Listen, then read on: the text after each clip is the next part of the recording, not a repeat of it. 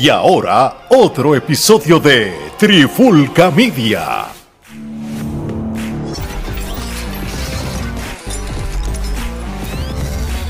Solito en la guirita. Oye, oye, oye, Alex Torres, Omar y Geraldo de Trifulca Media y bienvenido a un nuevo episodio de De Guirita. Este, hace tiempo no le metíamos al básquet del baloncesto superior nacional, yo creo.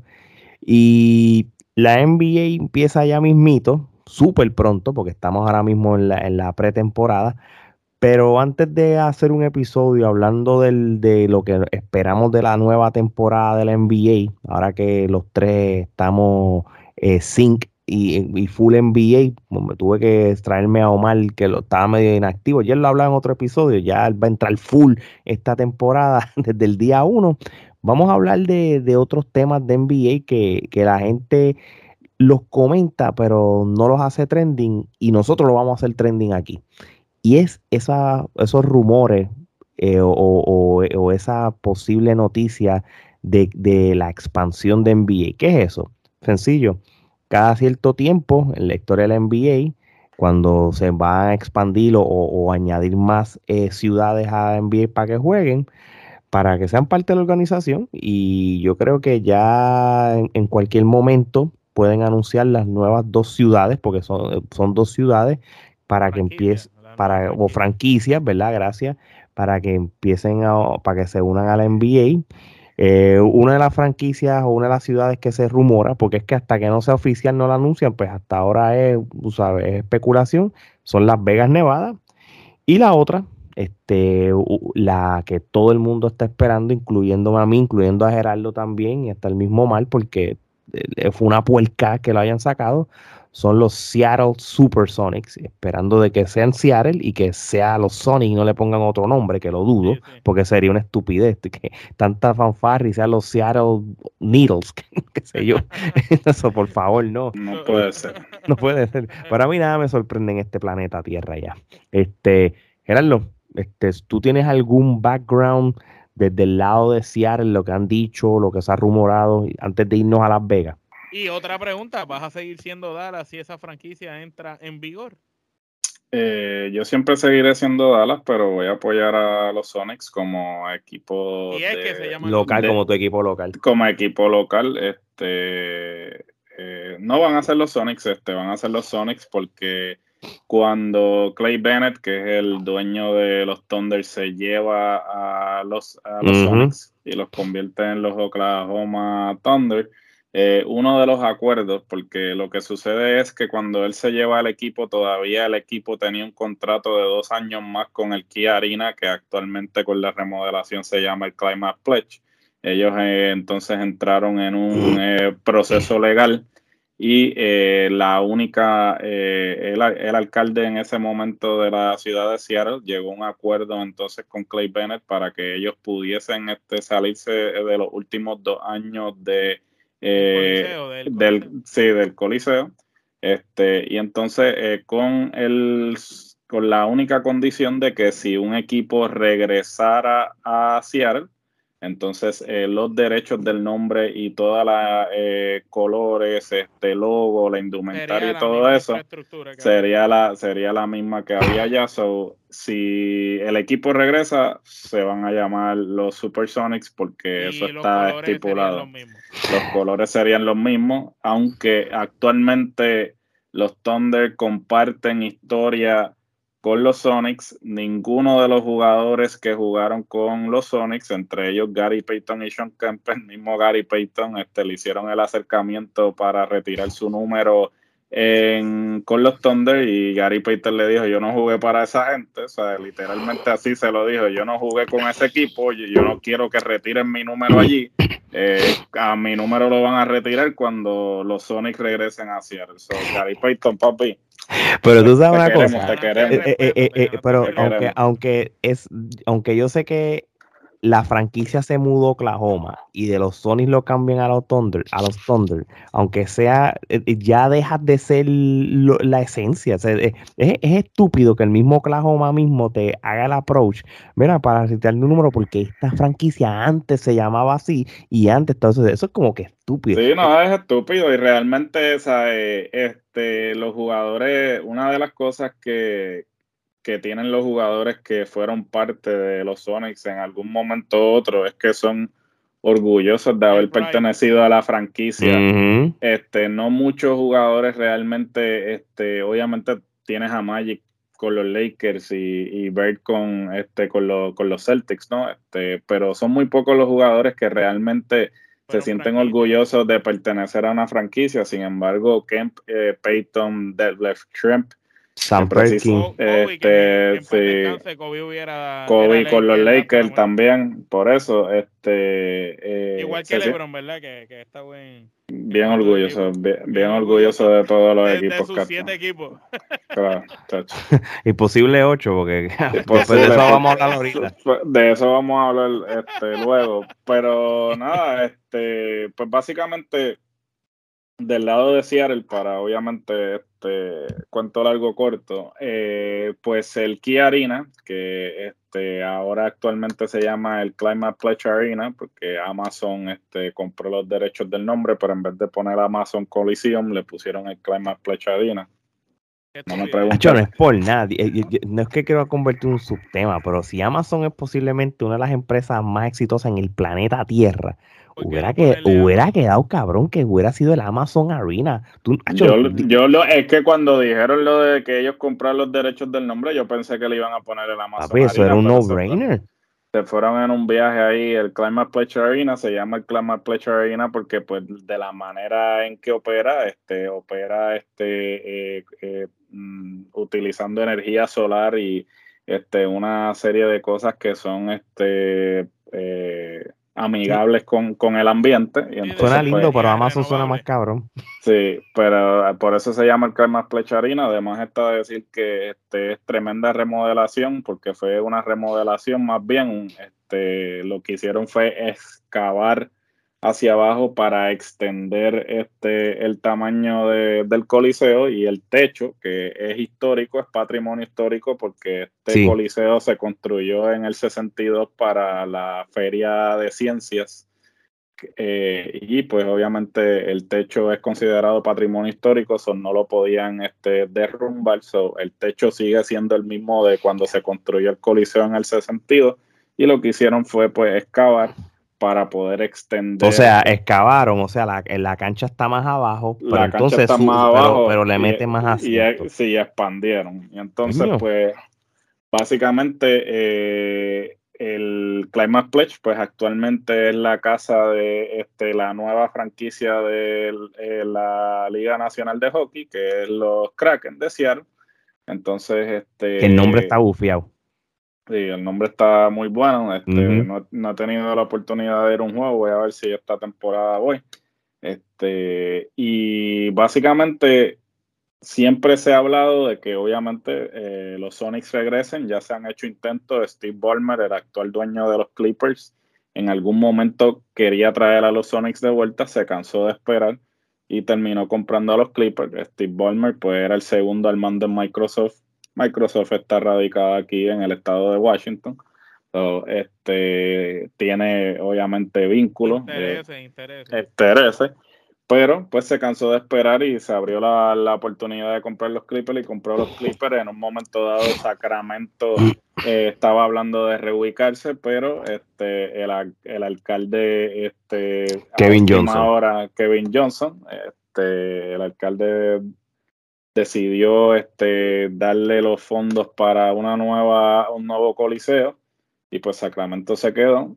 Entonces, habían intentos de construir otro coliseo, pero la ciudad de Seattle no quería invertir fondos públicos para construir este, un coliseo.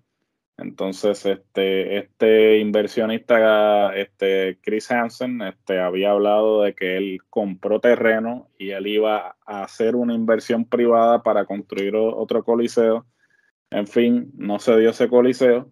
Y finalmente entonces lo que sí aprobó la ciudad de Seattle fue restaurar entonces el Climate Pledge para este, ambientarlo. Llegar a los estándares de hoy. Llegar a los estándares de hoy en día y por consiguiente trajeron a, a los Kraken y eventualmente poder traer a los Sonics. de hecho, el traer a los Kraken en una ciudad que, que, que hay que, que, es de hockey también, porque ya lo que es el, los estados del norte y los estados que hacen colindancia con Canadá eh, son lugares de hockey. estos juegos siempre están soldados. realmente... que, es irónico que, que Seattle, este, siendo una ciudad, sí, como tú dices, del noroeste pacífico y que colinda con Vancouver, este, pues no, no, haya tenido un equipo profesional, mientras que Arizona, que es en el desierto, tiene un equipo de, de, hockey. aquí en la Florida y tenemos. Florida, pues sí, eh, Florida. Eso, eh, es, irónico partiendo de la premisa de que ya Seattle tenía historia en el, eh, en el hockey porque Seattle ganó el Stanley Cup este, bajo el otro equipo que tuvieron en algún momento los Metropolitans. ya había una historia de hockey sin embargo, eh, todos los intentos para traerlo habían quedado en nada hasta ahora. Entonces, pues ahora, con todo esto que está sucediendo, pues aparentemente los rumores indican que este, la expansión viene por ahí. ¿Por qué? Porque los fondos que la liga recibe de la expansión son los únicos fondos que los dueños no tienen que compartir con los jugadores. Por lo tanto, le conviene a los dueños recibir este, estos fondos, ya que pues obviamente con estos dos años de COVID, pues eh, se las vieron negras porque no podían vender. Eh, es un alivio económico porque no pudieron vender taquilla, mercancía, en fin, este, todas las pérdidas económicas que tuvieron. Las barras de los coliseos. Las barras de los coliseos que deja dinero. Entonces, la expansión viene, porque ya Silver indicó que la expansión viene. ¿Cuándo viene? lo que se rumora es que en el 2024, pues eh, el contrato de televisión vence y tienen que nuevamente renegociar el contrato de televisión, pero claro, no es lo mismo tú renegociar un contrato de televisión de 30 equipos que con 32 equipos. entonces, se, lo que se está hablando es que están esperando entonces a que se tenga que renegociar el contrato de los derechos de, transmisión para entonces hacerlo todo junto. Hacerlo todo junto. Traen estas dos franquicias, obviamente para emparejar ambas conferencias, porque no pueden traer una, tienen que traer dos para emparejar la conferencia del este y del oeste. Y entonces, pues, se rumora que Seattle obviamente es la, la primera que va a estar en línea para un equipo y entonces ahora pues vamos a pasar a la segunda franquicia que se estaría añadiendo. Que, realmente esta franquicia, eh, como dicen aquí en los Estados Unidos, es un no-brainer, ¿verdad? Este, yo creo que Seattle es no es una expansión, sino es que regresen. Pero obviamente eh, en papel es una expansión porque estás volviendo a añadir un equipo al NBA. Exacto, un equipo que en el pasado quitaste, lo estás poniendo. Exactamente. Pero Las Vegas, que es el próximo equipo que se. Ese sí, es un equipo nuevo. Es un equipo nuevo y un equipo que es súper necesario tener. Eh, yo creo que le funcionó la fórmula con el hockey. Le funcionó la fórmula con la WNBA ambos equipos ganaron sus campeonatos ya. Y, en la NFL te trajiste a una, franquicia tan histórica como los Raiders y ahora tú lo tienes en Las Vegas. ¿Cómo es posible que a estas alturas tú no tengas un equipo de NBA cuando tiene los arenas, cuando vas a tener el público, cuando vas a tener el turismo para tú traerlo? Y, y no son solamente eso, está el billete. el billete está. El dinero, la chabucha, lo que más hace falta.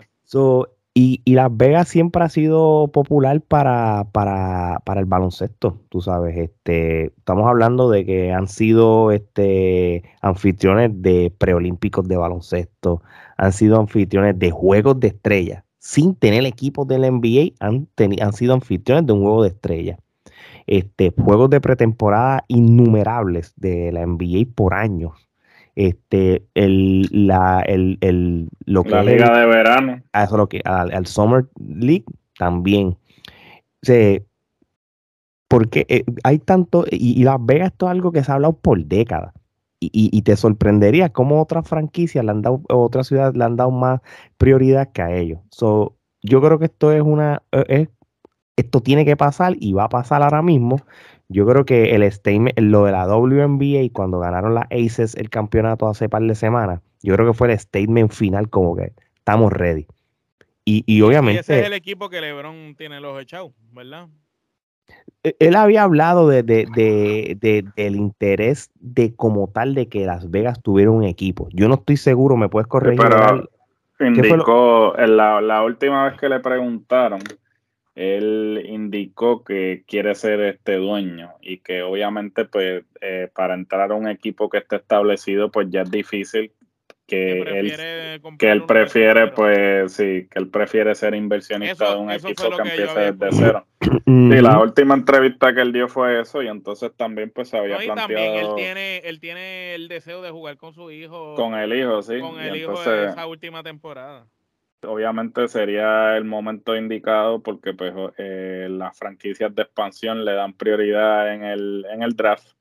Este so, No Cabe- nada, papá, papá no sabe sabe, ca- ca- cabe destacar que si entonces si la liga expande pues entonces este la posibilidad de que este puedan escoger al hijo en el draft en los primeros 10 picks pues aumenta no No, y, y, y, y eso, eso va a pasar, ¿entiendes? Pero como estaba diciendo, la- Las Vegas como tal este, es una ciudad que, que ya tiene todo, casi todos los equipos profesionales, falta el béisbol como tal. Béisbol, que también se está contemplando también Exactamente. Ya, ya has ganado campeonatos con, en diferentes ligas. Este, la, un ejemplo, los Utah Jazz, más o menos en los 80, ellos jugaron hasta de 10 a 11 juegos en casa eh, en Las Vegas cuando jugaban en la universidad de la UNLV, que es la Universidad de Las Vegas, Nevada.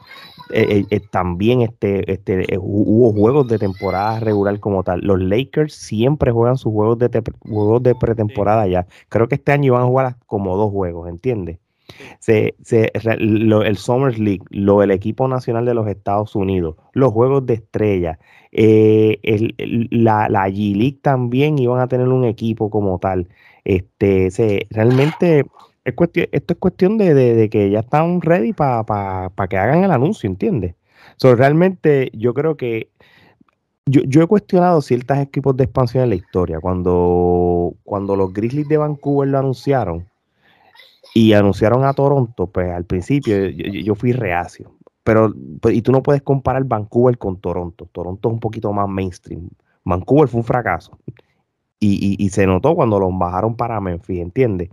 Este, no es lo mismo que la Florida no tenía equipo y en el 88, 89, pues trajeron a Miami, trajiste Orlando o ciudades claves que, que son ciudades grandes, Minnesota, los Timberwolves, que fue una expansión del 89, porque son ciudades grandes en los Estados Unidos. ¿Entiendes? Y Las Vegas posiblemente, el, si no es la ciudad de más turistas en todos los Estados Unidos, está top 3, ¿entiendes? Eh, la ciudad que nunca duerme. de la ciudad que nunca duerme, ¿entiendes? So, yo creo que económicamente Las Vegas se va a beneficiar de- del equipo de la NBA y la NBA Y se va a beneficiar turismo- de Y ellos. el turismo que va a traer, la cantidad de personas que se quedan en los hoteles, normal para estar en Las Vegas. Imagínate ahora sabiendo que pueden cachar unos jueguitos de baloncesto. Tú sabes, tú sabes, ustedes vieron lo, lo que obviamente nosotros lo hemos hablado, el Showtime, la, la, la, la era Showtime de los Lakers. Tú puedes Claro. hacer una, tú puedes hacer una Vegas, versión claro. moderna, una moderna, una versión moderna Showtime de Las Vegas, lo que es el Sí. halftime show, lo que es el que un, que, que tú tengas siempre un artista clase A to- a cantándote el himno. Que, que tengas el halftime show bien brutal y, y, y, y que No tengas es que el- los jugadores van a querer ir porque los jugadores van a querer estar en Las Vegas. O sea, eso es. O sea, usualmente los mercados más prestigiosos es Nueva York y Los Ángeles, sea, en términos de deporte. ¿Por qué? Nueva Porque York y son, Los Ángeles, sí, son los dos mercados que atraen este otro tipo de cosas. Este, por ejemplo, tú no vives solamente del contrato, tú vives de los auspicios, vives de las cosas. La Entonces, pues. La mercancía y todo eso, y entonces pues esos mercados grandes pues te brindan unas oportunidades de auspicio que no te brinda Utah, que no te brinda este Memphis. Ah, sí. ahora, ahora bien, esto, y esta es una, una, una buena pregunta, ¿verdad? Yo estoy ya rompiéndome el casco dando por hecho esto. Estamos hablando que son dos equipos que están en el oeste de los Estados Unidos, ¿verdad? El, la NBA ya está bien distribuida, 16 y 16, ¿verdad? Tienes que mover a New Orleans para el, este. De nuevo. Sí. Porque yo, entonces, pero tienes que mover entonces dos equipos para el este casi. Pues Memphis para el este también. Es lo más que se me ocurre. So ya, so, es la única manera entonces de que, porque estos dos encajen. ¿Y sabes por qué se los digo? Cuando los mayas, esto fue un disparate, pero yo creo que fue lo que se, se distribuía y seguían haciendo las expansiones. El primer año de los Miami Heat, ellos jugaban en el oeste. Claro. Así mismo, mi gente, ellos jugaban en el Western Conference. O sea que los pobres muchachos, sus juegos locales, obviamente eran en Miami, la gran mayoría de los juegos eran en el oeste, obviamente porque con el este no jugaba por, eso es que tienen que entrar ambas conferencias para entonces poderlo nivelar y entonces mandar dos paletes y, Exacto, porque yo, yo dudo que la NBA vaya con un viaje. Pues mira, pues vamos a poner primero a Seattle un año con otra ciudad del este y el otro año, porque entonces, cacho, 30 No, no, porque no, pueden, no pueden hacer eso por el simple hecho de que básicamente, por ejemplo, cuando Seattle entre nuevamente, pues se reaviva la, la rivalidad del I-5 que es con este con Portland, este, con los Trailblazers. básicamente, este, Seattle tiene que estar en el oeste.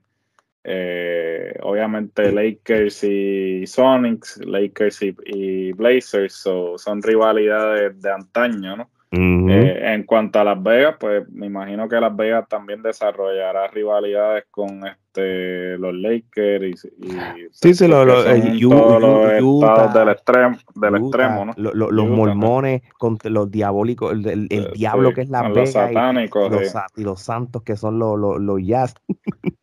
esto va a estar bien interesante, pero es verdad, tú distribuyes entonces a Memphis como tal y a y a New Orleans, y yo creo que con eso pueden resolver bastante y están en el mismo happy medium. Bueno, especialmente New Orleans, que loco que está en el este, es sureste. Mm, de, hecho, New Orleans se beneficia estando en el este del, del, NBA porque...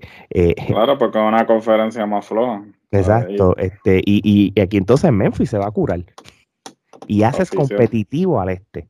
O sea, que, que eso son dos cosas. Ahora, para ir cerrando, Omar, si tú vas a tener un equipo como Las Vegas, ¿verdad? Y si aquí no estoy menospreciando a Seattle, pero si tú vas a traer con fanfarria un equipo nuevo de paqueta a Las Vegas, tú vas a hacer lo posible de tener un, jugador estrella, ¿verdad?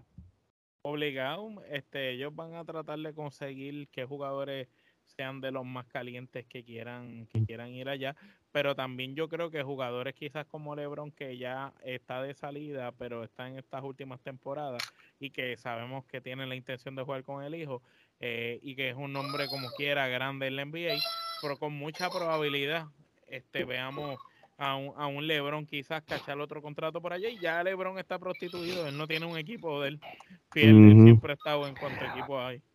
Y, y además de un jugador de la, de la talla de LeBron, por ejemplo, también tú tienes que traer un coach eh, respetable, un coach de renombre, un coach también, pero by the way, y con esto voy cerrando, ¿cómo para los que quizás no saben, la gran mayoría saben lo que les voy a decir, cuando tú tienes dos equipos de expansiones y tú vas a crear un roster, hacen como un draft especial. No sé si son todos, no creo, bueno, si son, ¿cuántos serían el roster de quizás de 14 a 15 jugadores? porque a veces, pues posiblemente este, hagan un draft y, y, cada franquicia de la NBA va a, tener un jugador que va a ser elegible para ese draft. Y el draft va a ser Seattle coge uno, Las Vegas coge otro. Seattle coge uno, Las Vegas coge otro. So, cada equipo tiene que soltar un jugador. Todos los equipos. Y, si el roster, la capacidad va a ser 15, pues entonces pues, van a haber 15 jugadores y en el otro va a haber 15. O sea, como si, si van a mantenerse. Un, Sí, pero no tienes que, la, manera en que funciona no es que tú sueltas a un jugador en específico, la manera en que funciona es que cada equipo tiene hasta 10 jugadores que puede proteger, 10 jugadores que no son elegibles para ese, Y entonces Por ende, hay cinco no vas a que soltar son- un, un jugador no estrella. vas, obviamente no vas a soltar a, tu, a tus jugadores estrellas, ¿sabes? Vas a proteger a tus jugadores estrellas y quizás los del banco que son este role players. Y entonces dejas cinco al descubierto, que esos cinco, pues obviamente siempre son los que tienen contrato de un año o que ya están por vencer el contrato, cosas así. O contrato po- de leyenda. Por, por eso es que en la historia de las franquicias que han, la- la- las nuevas las franquicias, las nuevos equipos de expansiones, pues vas a ver que las primeras temporadas pues no van a ser las mejores porque los jugadores que van a coger no son los jugadores eh, que sean lo suficientemente clave para cargar un equipo. Bueno, te puede sorprender. Ahora bien, la NBA ha cambiado. La NBA es media, la NBA es stream, la NBA es worldwide. posiblemente van a hacer algún tipo de, de draft como están haciendo, pero tú tienes, si tú vas a, los dos equipos, tú los quieres, tú quieres tener un impacto, tú tienes que tener la cara de un equipo. De una manera u otra tiene que haber un jugador estrella allá en cada equipo como tal. Yo puse Las Vegas de ejemplo porque Las Vegas te está vendiendo como que la ciudad, tú sabes, que no duerme y todo. Este, pero Seattle tiene que hacer lo mismo, ¿entiendes? So, eso va a ser algo bien interesante cuando esto lo anuncien y esto suceda. No voy a seguir estirando el chicle, como siempre digo. Trifulca Media, hablamos de todo.